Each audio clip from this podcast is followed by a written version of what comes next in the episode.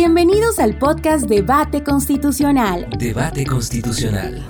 En el que junto a estudiantes de la maestría en Derecho Constitucional de la Universidad Técnica Particular de Loja, reflexionaremos sobre la jurisprudencia constitucional en Ecuador. Bienvenidas y bienvenidos. Con fecha 28 de abril del 2021, se emite un fallo histórico en pro de los derechos de las mujeres en Ecuador la Corte Constitucional del Ecuador dictaminó la inconstitucionalidad del artículo 150, numeral 2 del Código Integral Penal, COIP, que permitía el aborto solo en caso de peligro de la vida de la madre o de violación de una mujer con discapacidad, y sancionaba los casos de interrupción voluntaria del embarazo en todos los demás supuestos. Con siete votos a favor y dos votos salvados, se despenalizó el aborto por violación en la legislación penal ecuatoriana sin duda, se trató de una sentencia que inundó las redes sociales, tanto por las posiciones a favor y en contra, que también se reflejan en la sentencia. En este programa dejaremos de lado las reacciones morales para concentrarnos en el debate jurídico.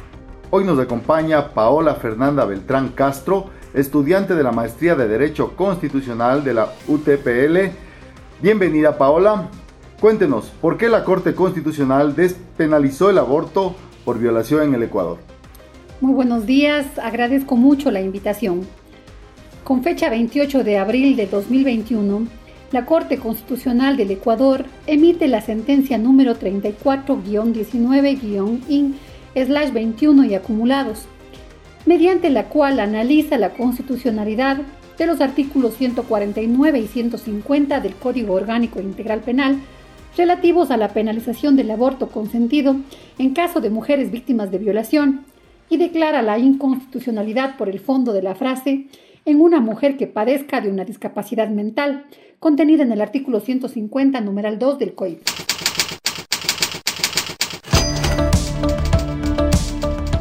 Importantísimo puntualizar que la Corte no ha despenalizado el aborto en general, así como tampoco ha promovido la práctica del aborto lo que ha hecho es realizar un análisis jurídico con respecto de los derechos del que está por nacer, del derecho a la integridad de las mujeres, niñas y adolescentes víctimas históricas de violencia estructural y sistematizada, con énfasis en las graves consecuencias que sufren al ser víctimas de un delito sexual que marca su vida, de la intervención del derecho penal y ha establecido que la exclusión por la discapacidad mental resulta atentatoria contra, contra derechos fundamentales por tanto, ha concluido que lo coherente con el modelo de Estado asumido por el Ecuador implica la eliminación de la frase antes señalada.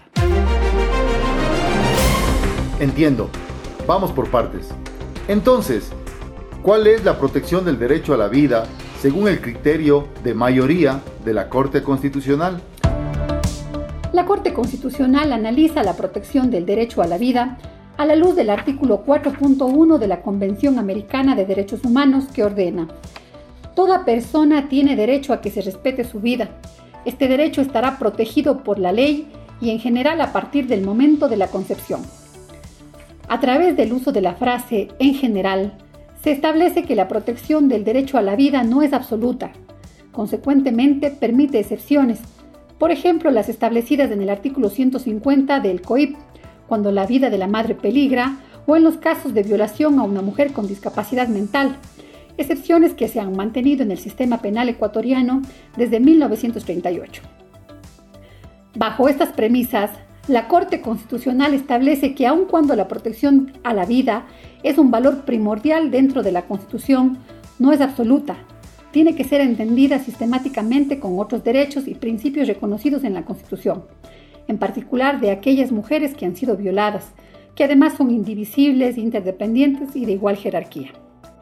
La Corte realiza un balanceo de derechos para encontrar un equilibrio que permita la convivencia de los diversos derechos de la Constitución y pondera entre la protección del derecho a la vida y los derechos de las mujeres víctimas de violación, en particular el derecho a la integridad personal, el libre desarrollo de la personalidad y a tomar decisiones sobre su sexualidad y vida sexual, que no pueden ser objeto de intervenciones arbitrarias por parte del Estado.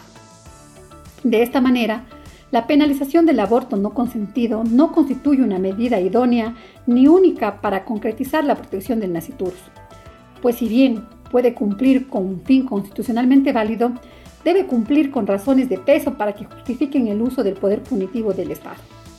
Empero, no cumple el presupuesto de idoneidad, pues no evita que las mujeres violadas incurran en la conducta en circunstancias de alto riesgo para su vida y su integridad. No es necesaria puesto que existen otras medidas menos gravosas que pueden verificarse a través de la expedición de políticas públicas.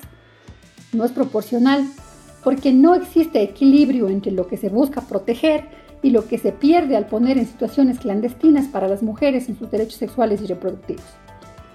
Por consiguiente, se determina que la sanción penal impuesta a las víctimas de violación que no padecen discapacidad mental no es proporcional. En consecuencia, es inconstitucional.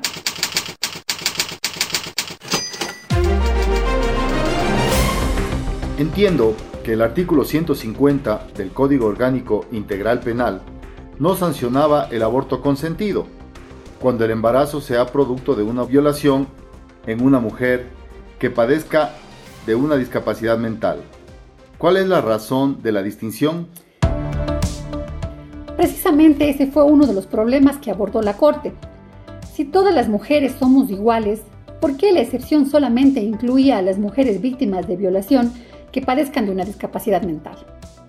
En este sentido, la Corte establece que la diferenciación entre las mujeres que tienen discapacidad mental y aquellas que no, para efectos de la imposición penal, no constituye una justificación constitucionalmente válida ni un criterio objetivo, pues el criterio determinante en todos los casos de violación es la ausencia del consentimiento y no la pertinencia a un grupo de atención prioritario. De esta manera, no se justifica por qué no todas las mujeres víctimas de violación deban recibir igual nivel de protección y el mismo trato en la legislación penal y concluye que la distinción es inconstitucional. Sin duda se trata de una sentencia que ha causado polémica. Es necesario establecer cuáles son sus alcances. Recordemos que la Corte Constitucional es el máximo órgano de interpretación y control de la Constitución el alcance de la sentencia es directo y obligatorio. En consecuencia, deja de ser delito el aborto que se realice a una víctima de violación, lo que además incluye al personal médico que lo practique. También se establecen dos obligaciones positivas. La primera, para el defensor del pueblo como órgano garante de los derechos fundamentales, de elaborar la ley que regule la interrupción voluntaria del embarazo en casos de violación, con base en los criterios establecidos en la sentencia y además en estándares internacionales. La segunda, que la Asamblea Nacional, en el plazo máximo de seis meses desde la presentación del proyecto, conozca y discuta la mencionada ley. Entiendo desde esta manera. Se regula la interrupción voluntaria del aborto en los casos de violación en el Ecuador. Sin embargo, surge la interrogante de si el aborto puede practicarse en cualquier estado de la gestación o debe establecerse parámetros mínimos para el efecto. La protección de la vida desde la concepción es gradual e incremental según el desarrollo del naciturus. Por tanto, se requiere una legislación que fije límites objetivos y técnicos dentro de los cuales se pueda realizar legalmente en semanas de gestación. La Corte Constitucional no resuelve cuál es el límite para el aborto legal, entonces, pide a la Asamblea que establezca el lapso, hasta cuándo una mujer víctima de violación puede practicarse un aborto.